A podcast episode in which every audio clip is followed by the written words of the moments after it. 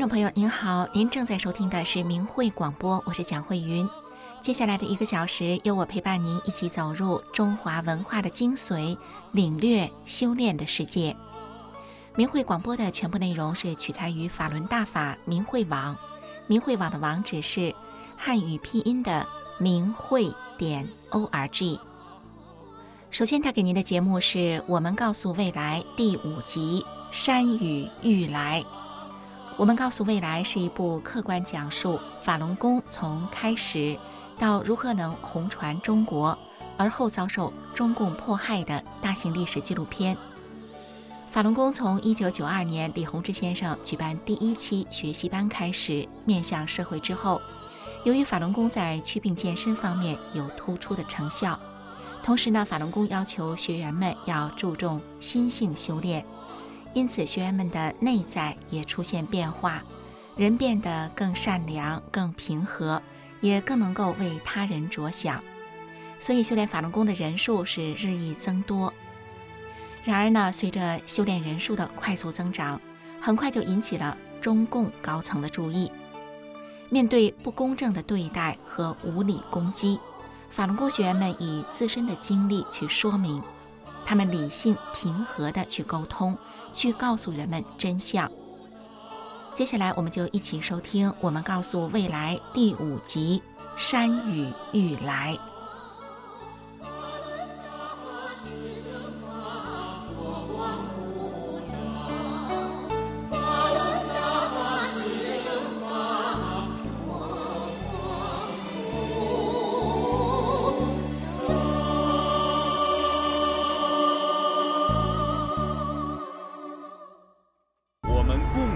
走过的历史，一些鲜为人知的故事，放光明电视制作中心以冷静客观的创作态度，运用大量的史实资料，展示了一部辉煌而又曲折的历史面貌，以及一群修心向善的人们的感受、选择和探索的历程。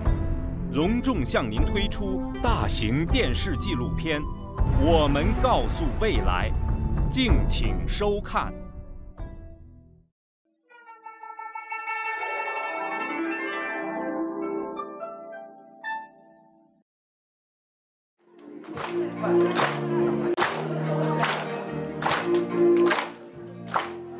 一九九九年，法轮功学员们就是在这样的欢聚中开始的。从当时拍摄的这些镜头里，人们可以看出，他们都有一个特别的好心情。一天前，来自瑞典、丹麦、芬兰和美国的十多位西方学员。利用圣诞节休假的机会，到大连与中国的学员们交流修炼体会。这已经是近几年来他们中不少人的惯例了。他们自己把这叫做“回娘家”。元旦这一天，学员们在曙光中以集体练功的方式，开始了这大法传出后的第七个年头。此刻。这些来自自由国度的人们还不太了解“大法红传七年”这个概念，在中国这片土地上所包含的分量。从1992年李洪志先生出山讲法，法轮功一直作为中国气功科研会的直属公派，按规定在全国各地建立辅导站。并在北京成立法轮大法研究会，帮助李先生及时有效地指导人们的修炼不出偏差。从一开始，李先生就严格规定了辅导站的运作方式。所以，我们所有的辅导站都是不摸钱、不碰钱的，不存钱的，不搞实体、不治病的，完全是一个福泽实修的这个真正实修的。我们这个学员也是一样。是吧？不准用这个法轮功去求钱。我刚才讲了，给你这么多东西干什么用的？可不是给你求名求利的、发财的，是让你修炼的。在这严肃纯正的大法修炼面前，许多固有的观念和不健康的心理是顽固的，也并不是每一个人都抱着一颗想要真正了解修炼的愿望走进法轮功里来的。几个曾经最早在长春跟随李先生学习法轮功的人，因为放不下对钱财的追求，以给人治病为名到处敛财，受到李洪志先生的严厉批评。他们却因此决心与法轮功为敌。一九九四年十一月，这几个人写出几十万字的材料，罗列了十二条罪状，向中央十三个部门控告法轮功。说是什么时候宣布处理的？是正月初四。正月是初一、初二、初三放假了，初四开始上班，全国就宣布取缔。所以我们就找了国家这个国家体委，国家体委一听我们的情况，非常好啊，这么好，这么好。他说：“哎呀，你们这么好，你们怎么赶快不组织起来？你们赶快搞组织。”我们说老师说不许搞组织，我们不搞组织，搞起组织来跟我们修炼没关系。我们修炼就是不要组织，而且组织起来以后，人家害怕，啊，觉得我们有。他说：“哎呀，根本就该早该组织，你们就是该应该搞科研研究会，你们搞学会，你们搞什么？我们支持你。”，呃，说这个事好吧，我们给你给你处理。正月初十。中国法轮功研究会向中国气功科学研究会写了三份详细的汇报材料，介绍法轮大法自传出后对社会负责、对修炼人负责的真实情况，并针对长春几个人的揭发材料，逐条解释了事实真相，使谎言得到彻底澄清。也是九五年的这个春天，《转法轮》正式出版。随后，李洪志先生应邀开始到海外传播法轮功。虽然李先生不在中国，但参加修炼的人数还在不断的增加。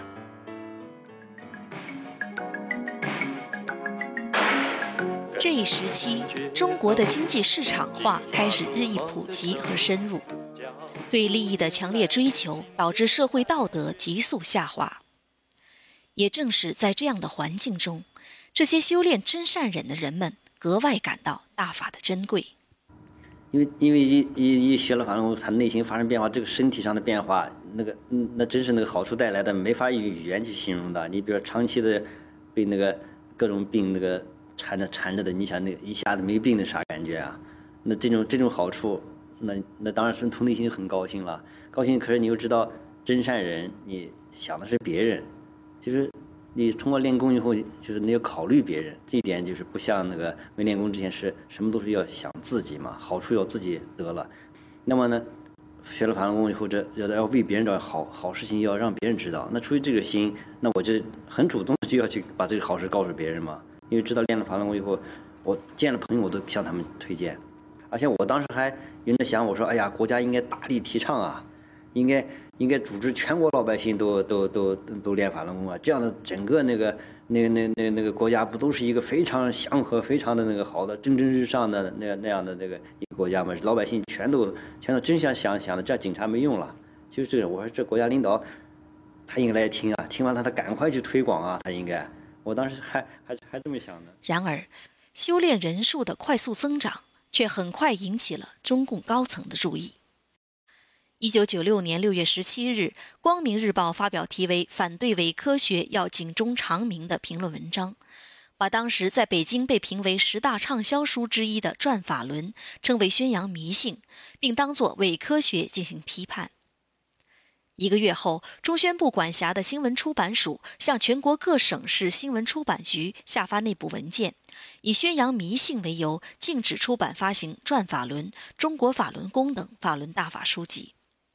紧接着，中央政法委书记罗干授意公安部在全国对法轮功进行秘密调查，为取缔做准备。这些饱经沧桑的人们，这个因为怯懦和麻木而让许多人感到绝望的民族，又一次显示出了他的真诚和善良。成千上万的大法弟子们站了出来。向报社和中央有关部门写信或登门拜访，讲述修炼法轮功后自己身心的巨大变化。他们直言上书，却没有气恨；他们坦诚相告，却没有丝毫的抱怨。无论是学生还是老师还是邻居，凡是练了法轮功的人，我认为对人际关系改善都是非常大。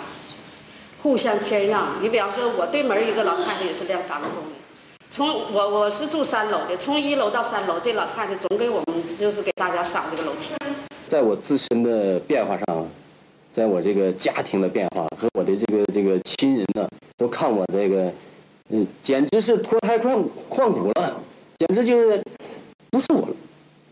这这这以前的我不是这样式的，嗯，酗酒、抽烟、打仗、吃喝玩乐，就这一套。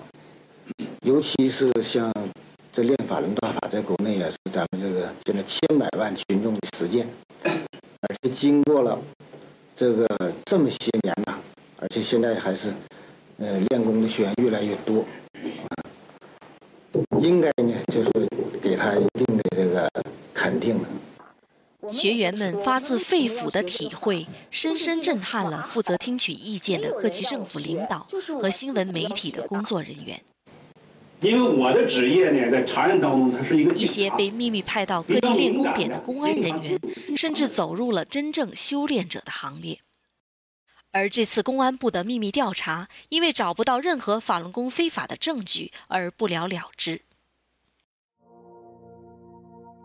但是树欲静而风不止。一九九七年，以合作修为首的一些人，开始在全国各地不断发表批判法轮功的文章。一九九八年五月，他又在北京电视台的节目中再次对法轮功进行攻击。科学院呢有一个学生，他是练其他的气功的，他什么气功他都练。他呢也有一天就看到人家练法轮功的，他也去比划比划几个动作。然后过些天他就说他他不练法轮功了，他他现在要辟谷了。所以就是这样的一个人，结果呢这个。嗯，合作修就把它拿出来当成一一一个一个典型例子来来说，法轮功就是不吃不喝的，那这完全就歪曲了事实。所以我们当时就就想呢，呃，就觉得我们还是应该去跟电视台的编辑啊，告诉他们法轮功到底是什么，把我们亲身练功的这个经历告诉他们。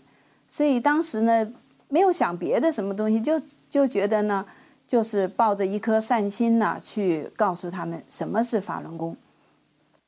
二十九号这一天，北京电视台的院子里来了很多法轮功学员。出乎人们意料的是，他们异常的平静祥和。大家就围在那个天井里头那样坐了好好几，就好几圈儿吧，这样子。呃，后来就学员就开始，呃，就讲自己的那个亲身体会。呃，讲自己怎么开始练功的，很多人发言。那个北京电视台的记者呢，他们拿着摄像机一个一个的拍，而且还问他们问题，那学员都回答他们。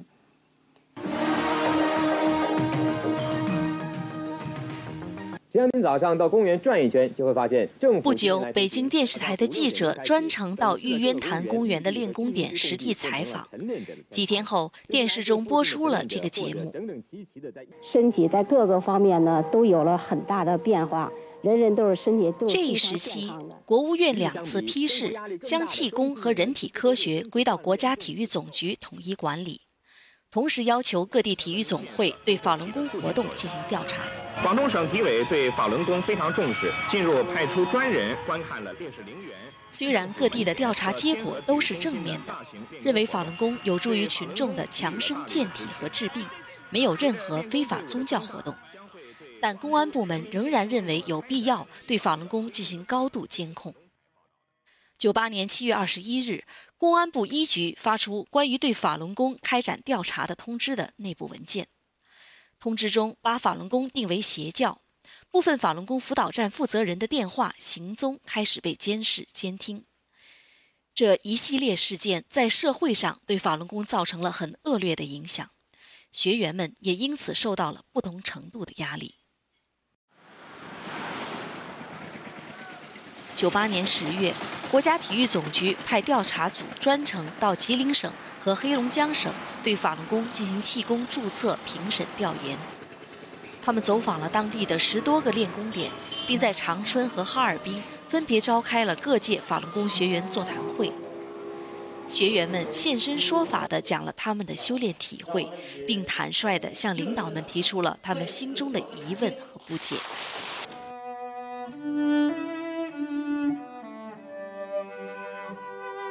回首尘中路，几多新感触。悟道明真理，信作大法图。一次次不公正的对待和无理攻击，就这样在学员们的善意说明中得到了妥善解决。也是在这个过程中，学员们对什么是正法修炼有了更进一步的认识，变得越来越成熟了。与此同时，参加修炼的人数还在持续稳定的快速增长着。今天一大早，上海体育中心人头攒动。本市近万名爱好法轮大法的练功者汇聚一处进行推广表演。法轮大法创始人李洪志师傅于九二年向社会公开传功讲法，受到广大群众的欢迎。六年来，此功法以练功时不受场地、时间的限制，以及无需意念引导等不同于其他气功的全新内容，令人耳目一新、独树一帜。到目前为止，包括港、澳、台在内的全国各地都有了自发性的群众练功组织，并传遍欧美、澳、亚四大洲。全世界约有一亿人在学法轮大法。这是由本台记者报道的。中国法轮功在广州越来越被广大群众所认识，许多群众利用早晚和节假日的时间，到广州各个公园和各大型公共场所练功。练法轮功不但可以祛病健身，还可以有益身心健康。做一个对社会非常有益的人，对推动全民健身运动和社会精神文明建设都会起着促进作用。广东省体委对法轮功非常重视，进入派出专人观看了烈士陵园、市政府门前和天河体育中心的大型练功活动，对法轮功给予了大力的支持。随着练功队伍的增大，将会对广州全民健身运动的开展起到一个推动的作用。这是广东台报道的。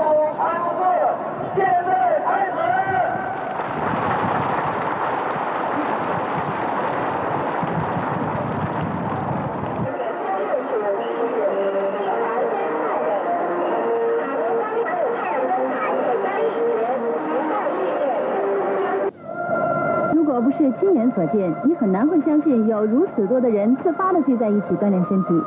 八月二十六号凌晨五点三十分，当记者踏着朝阳来到刚刚竣工的沈阳市市府广场时，远远的就看到近千名市民排成整齐的队伍，十分投入的在练中国传统气功——中国法轮功。据了解，他们都是自愿到这里进行练功强身的。从他们全神贯注的表情上看，此刻的他们早已心无任何杂念，全身心的投入到了一种境界。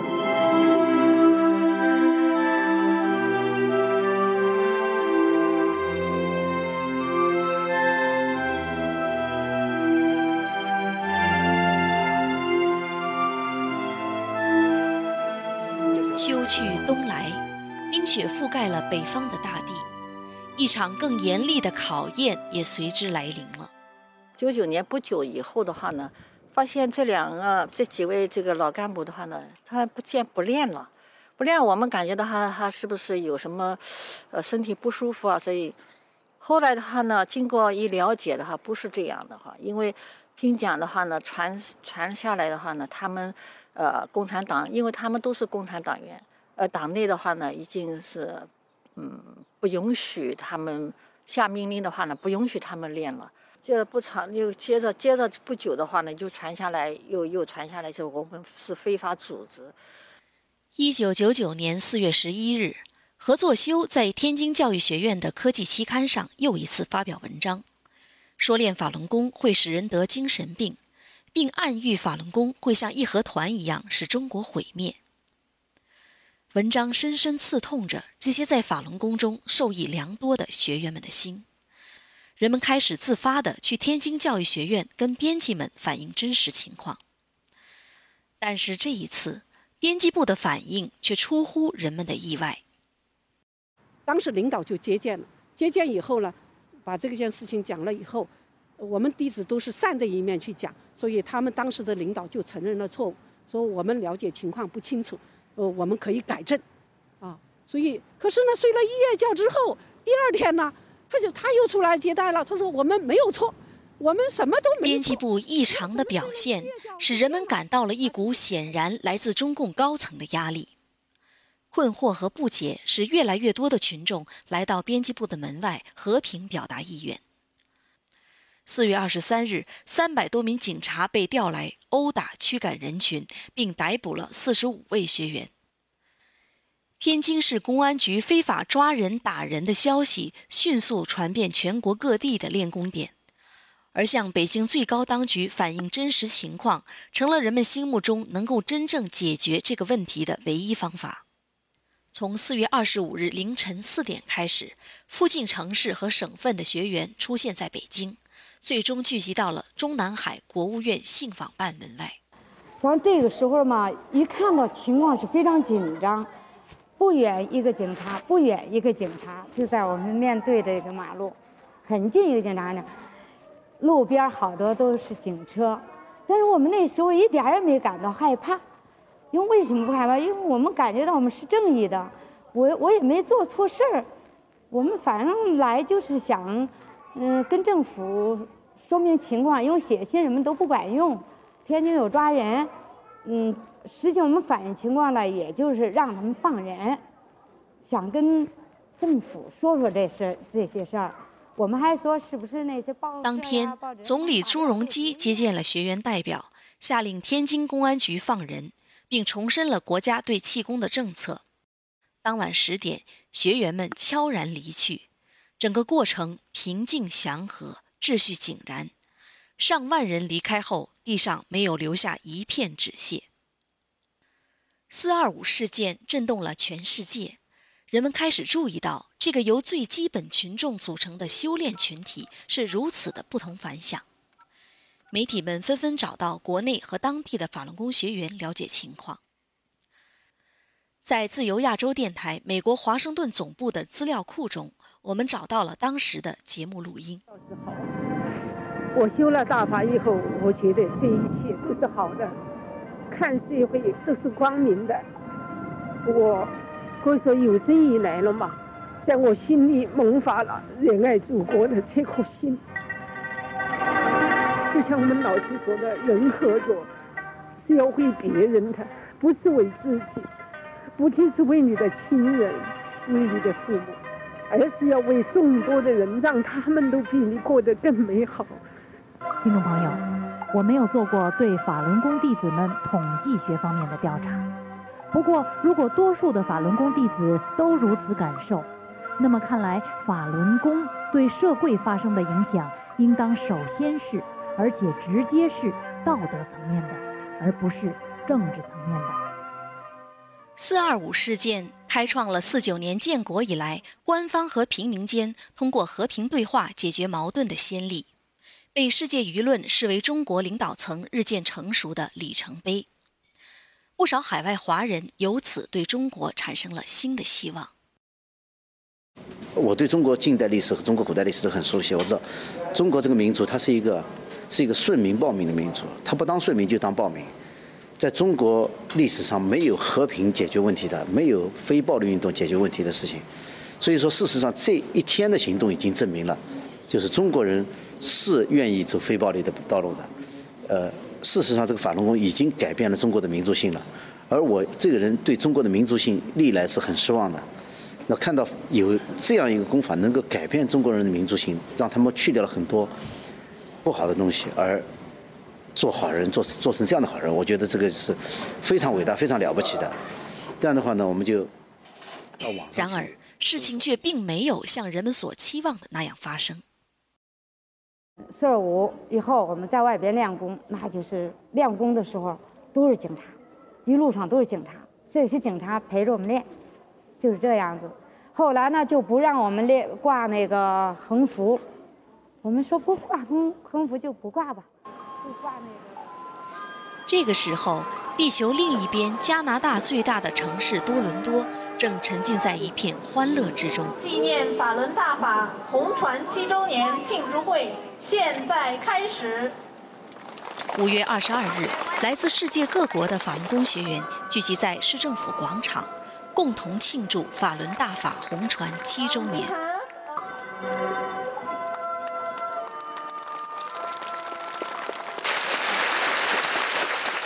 第二天，在多伦多大学礼堂举行修炼心得交流会，李洪志先生亲临会场讲法。学员们注意到，当时坐在会场中的，除了法轮功学员和媒体记者，还来了许多陌生面孔的中国人。交流会结束的时候，会场出现了这样的情景：李先生出人意料地站着，面对在场的所有人，讲了很长的一段话。有很多记者，有很多人在困惑，为什么会有那么多人来学这个法？可能我们在座的今天来的人可能都看见了，因为什么？因为这里面叫人走正路，而且是真正的好。这里边没有社会的任何乌七八糟，要净化一切不正确的，做一个有益于别人、有益于社会的人，直至达到圆满那样标准的人。我们这里不收费，不领人们干那些个不好的事情，不参与政治。所以才有这么多人。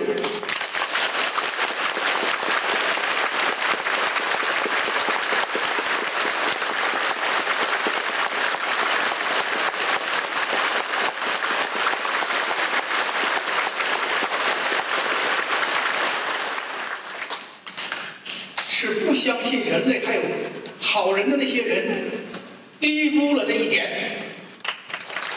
对李洪志先生的这段讲法。学员们一时还来不及细心体会，但经历过多次政治运动的人们，此刻已经察觉到，又一场来自高层的镇压已是山雨欲来风满楼了。只是人们此刻还想象不到，那将会是怎样的一场磨难。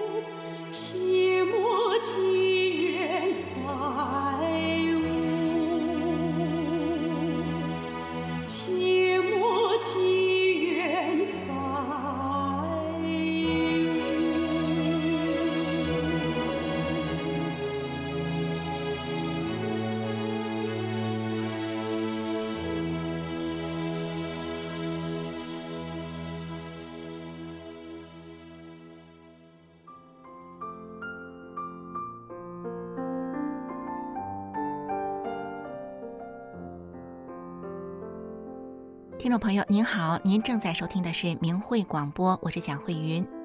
明慧广播带您走入中华文化的精髓，领略修炼的世界。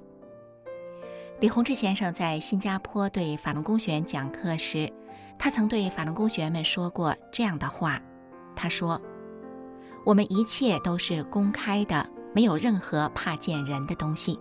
我们这条路走得太正。我经常讲。”正因为我们的路走得太正，常人社会中一切不正的、不够正的，甚至于不够完善的，都会认为我们是他的一个障碍。李洪志先生讲这些话时是一九九八年。我们生活的这个世界本来就是善恶同在的。孔子当年呢就对他的学生子贡说过这样的话。孔子说。君子是让乡里的好人都喜欢他、称赞他，但是乡里的坏人却会讨厌他。两千年前的孔子就这样说了，所以即便法轮功对社会、对民众大有益处，也招来了一些人的恶意的反应，但是相对的，社会上的善良也会表现出它的力量。那个时候的中国。善恶的天平两边还没有严重的倾斜，只是风雨欲来，善与恶面临着极大的考验。接下来，请收听关于一九九九年四月二十五日法轮功学员去北京上访时的学员见闻。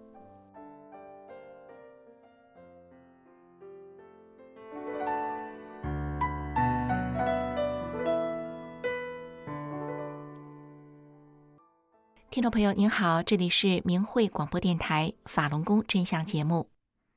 一九九九年的四月二十五这一天，在北京发生了著名的“四二五”事件，有上万名的法轮功学员去北京上访。这件事的起因是在之前的两天，也就是四月二十三和二十四号，天津大批的防暴警察抓捕了四十五名去反映情况的法轮功学员。天津政府表示，公安部介入了这件事情，法轮功学员得去北京才能够解决问题。四月二十五号是一个周日，上万名的法轮功学员就陆续前往了北京信访办去上访。这个被国际社会称为规模最大也最理性平和的上访，却被中共当局称为了组织严密的围攻中南海。那么真相究竟如何？我们听一听当时在现场的北京法轮功学员童心他的亲身经历。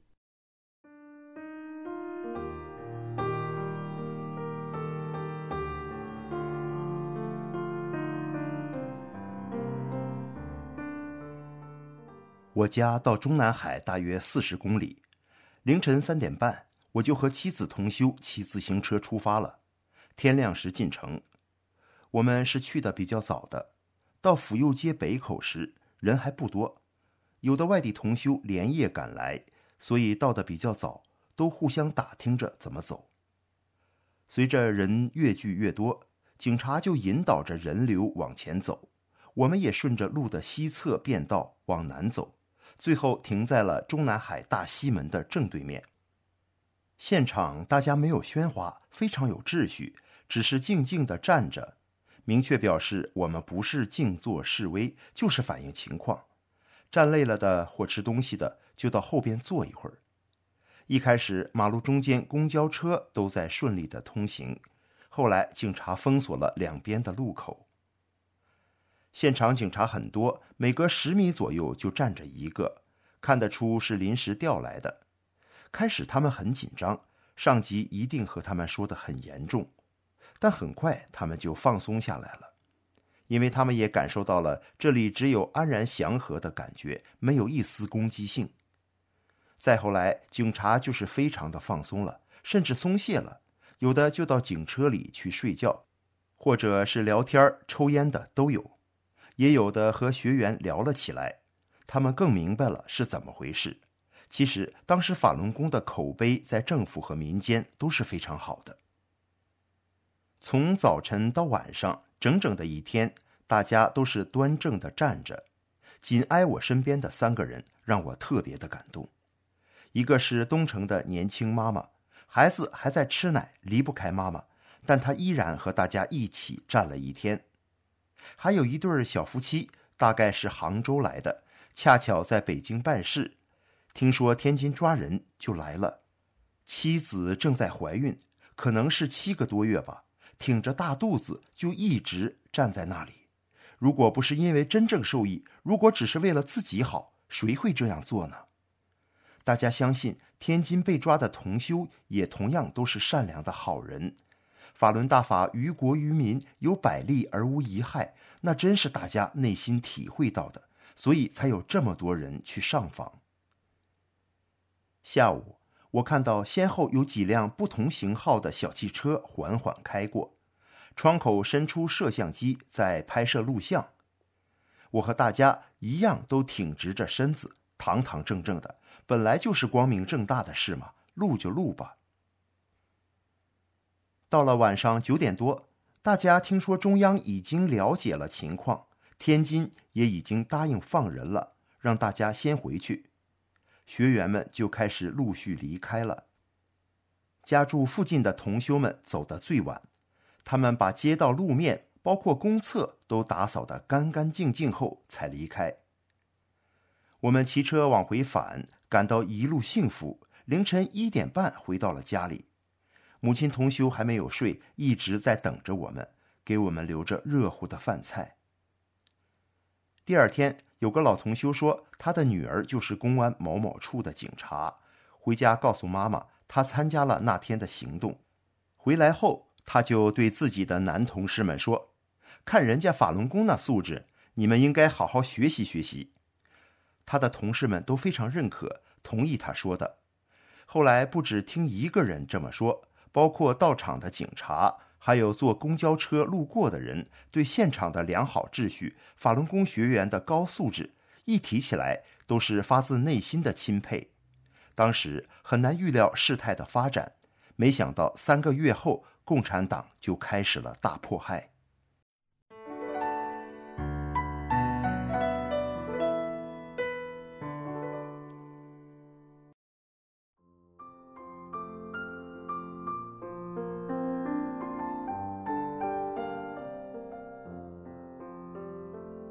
听众朋友您好，您正在收听的是明慧广播，我是蒋慧云。明慧广播带您走入中华文化的精髓，领略修炼的世界。一九九九年的四月二十五日，法轮功学员和平上访，但是却被中共说成是围攻中南海。对法轮功学员来说，法轮功就是修炼，就是以真善人来要求自己。说真话，这是修炼人对自己的要求。利用合法的上访途径去向政府说明情况、表达意见。这个过程中，法轮功学员们从头到尾都是本着善心、理性、平和的。这也是修炼人对自我的要求。但是，没有修炼的人，又受到了媒体宣传影响的人们，却是对法轮功出现了很深的误解。接下来的故事就是一位小粉红的转变。他人在海外，在他接触到的事情中，一点一点地改变着他曾经根深蒂固的认识。接下来，我们就一起来收听这位小粉红怎么变了。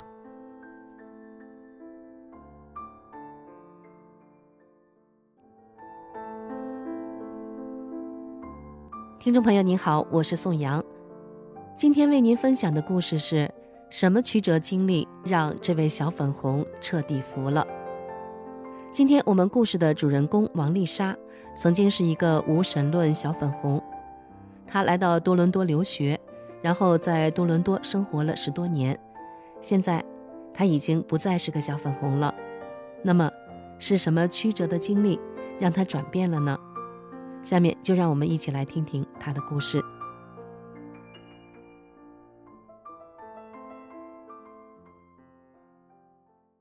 王丽莎二零零四年来到多伦多留学，用她自己的话说，那时的她是一个小粉红。在多伦多，丽莎经常看到法轮功学员在唐人街、皇后公园、电视塔、中领馆前等地拉横幅，横幅上写着“法轮大法好，真善忍，全球推党大潮”等。有的横幅上还写着“停止活摘法轮功学员器官”。但是丽莎根本不相信这些是真的。丽莎从来没有接触过法轮功，她对法轮功的最初印象是2001年中央电视台报道的天安门自焚事件。电视中一个人打着坐、全身烧黑的画面，对当时年纪还很小的丽莎来说太过刺激，以致她一直记忆犹新。当时她非常的震惊，并对这件事感到不可思议。虽然丽莎当时也有纳闷的地方，怎么一个人都烧糊了，却没有喊叫、挣扎，还能一直保持打坐的状态而纹丝不动呢？但是她也没有仔细的思考这个疑点，更没有兴趣花时间了解。她的生活和法轮功又没有什么交集，所以她对法轮功的认识和许多人一样，是按照中共的宣传。官方媒体上说什么，他就听什么、信什么。十多年来，无论春夏秋冬，丽莎在多伦多总是能看到这些法轮功学员。他的朋友们说，肯定是给了钱，这些人才天天站在那里，不给钱谁去呀？丽莎也觉得朋友们的说法有道理，因为对她来说，她相信中共说的。法轮功围攻中南海是想颠覆政权，法轮功背后有美国支持，所以有人付钱，这个推论是很合理的。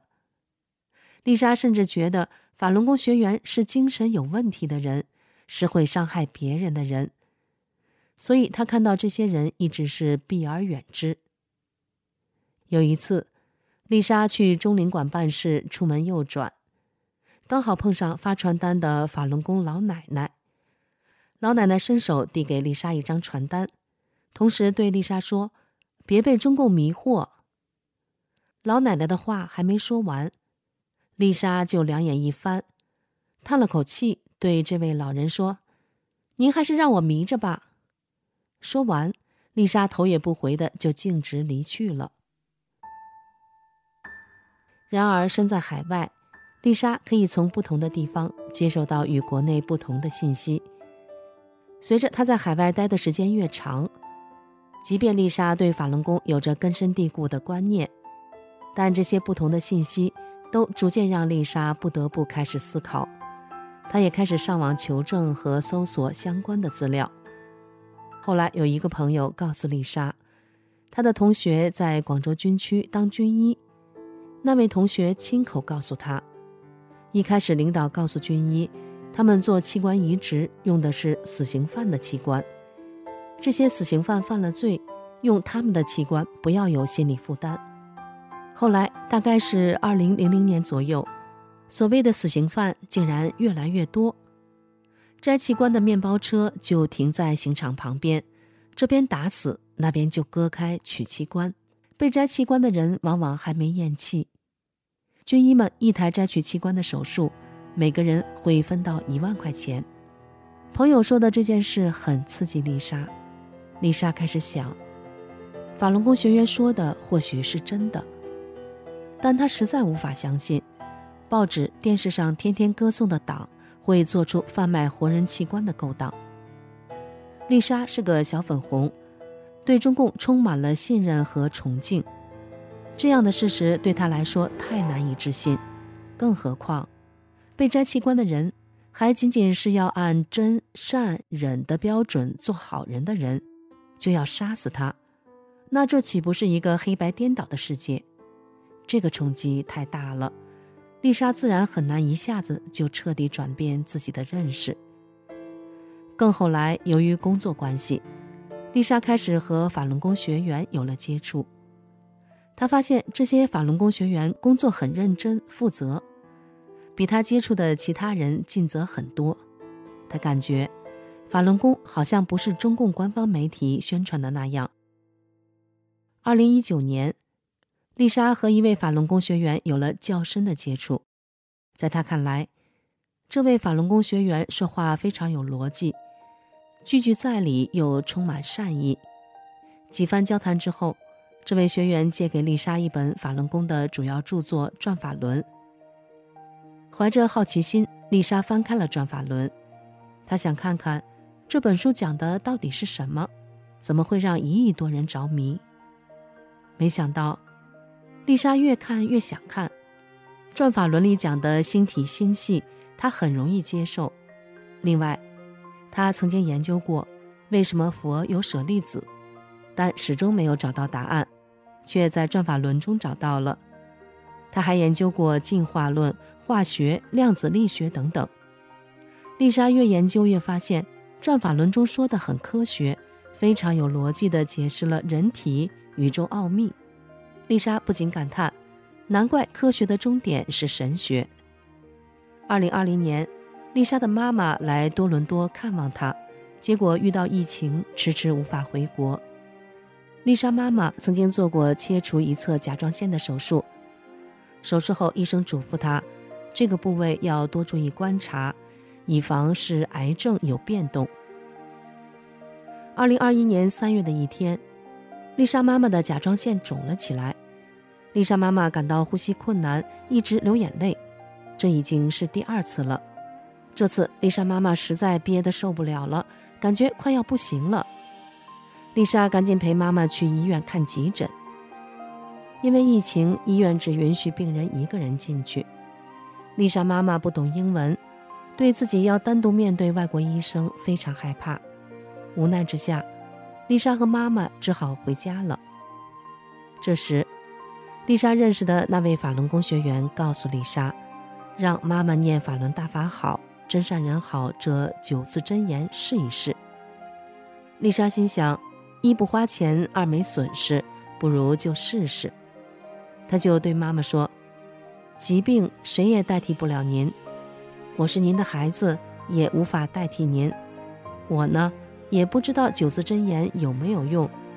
您要么疼着，要么就试试，您自己选。”听了丽莎的一番话，妈妈开始默念九字真言。第二天一大早，丽莎就急迫地问妈妈：“感觉怎么样？”结果，妈妈当天晚上就感觉呼吸时脖子不那么难受了，眼泪也止住了，并且可以入睡了。妈妈说：“昨天晚上睡得很好，不胀痛了。”妈妈还告诉丽莎说：“我还做了梦，梦。”什么梦呀？丽莎好奇地问。妈妈说：“我梦见一团黑色的东西从身体里飘走了。”丽莎听了，惊讶地睁大了眼睛，感觉太不可思议了。她心里想：“那不就是《转法轮》书中说的业力团吗？《转法轮》书里有提到过，说业力是黑色的物质，人有病和这些业力有关。”丽莎心想：难道妈妈念了这九字真言，法轮功师傅在帮妈妈清除这些业力了？从此之后，丽莎的妈妈每天都念九字真言，她的睡眠变好了。几天之后，丽莎妈妈在梦中看到蓝色的光芒和黄色的光芒交相辉映，柔柔温暖的光洒向她。她不知道那些是什么，只是感到很舒服，很好。两周之后，丽莎推荐妈妈看《转法轮》，看了没一会儿，丽莎妈妈就靠在沙发上睡着了。丽莎回到房间忙自己的事，突然外面传来妈妈的尖叫声。丽莎赶紧从房间里跑出来，大声地问道：“您怎么了？”“好疼，我好像吞下去两颗球。”妈妈这样告诉丽莎，同时。妈妈摸着甲状腺部位，又说：“有人把这拉起来，把结节割掉了。哎呦，真疼！”丽莎立刻想起《转法轮》书中讲过，师傅为学员清理身体，把病灶拿掉的事情。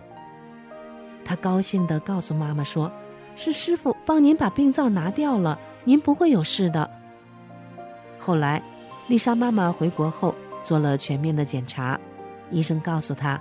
一切正常。现在，丽莎妈妈每天都念九字真言。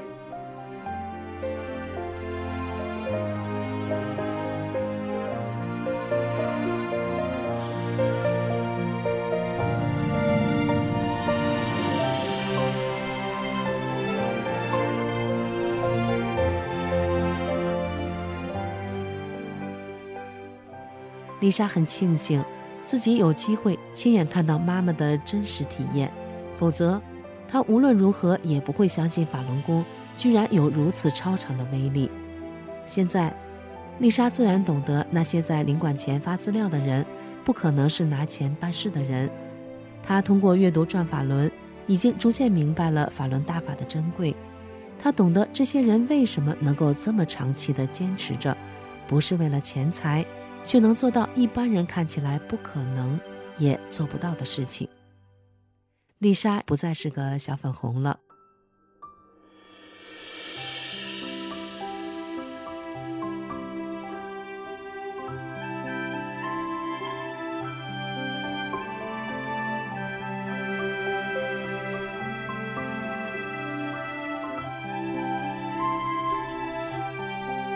听众朋友。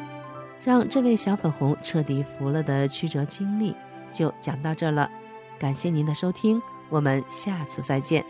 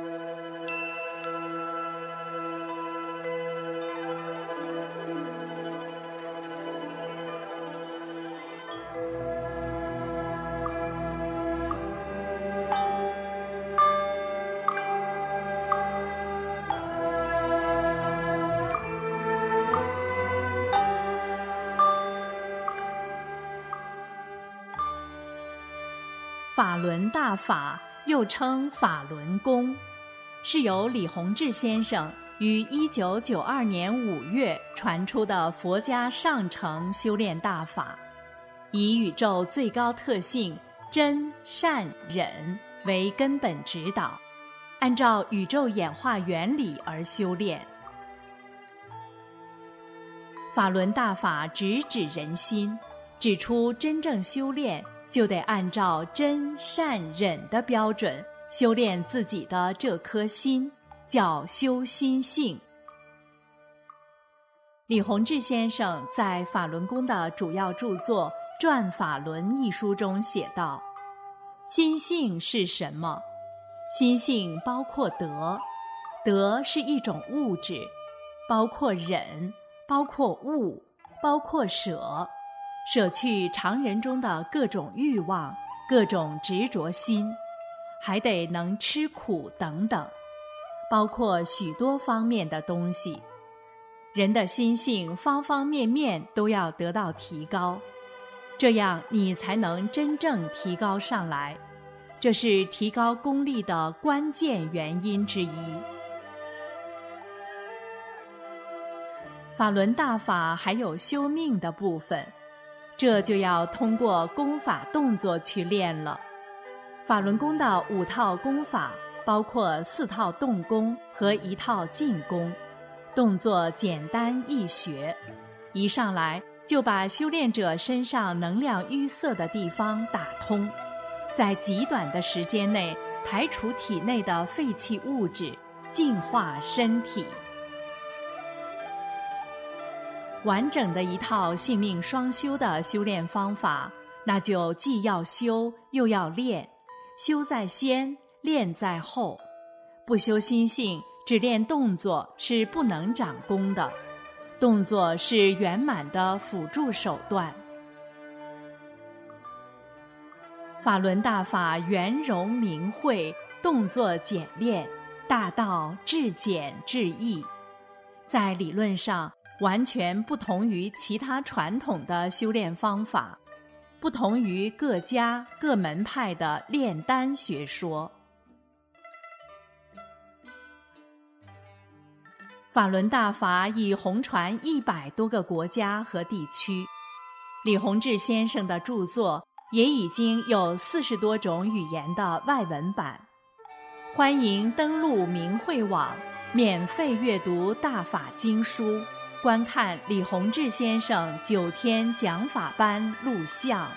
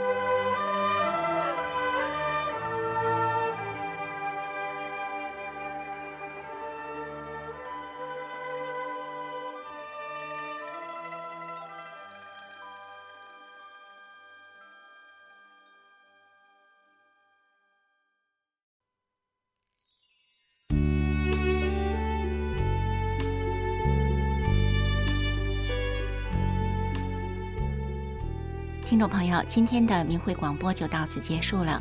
明慧广播的首播时间是每周五的晚上九点到十点。如果您错过了今天的部分节目，您可以在每周六的下午一点到两点同一频道收听我们的重播。感谢您的收听。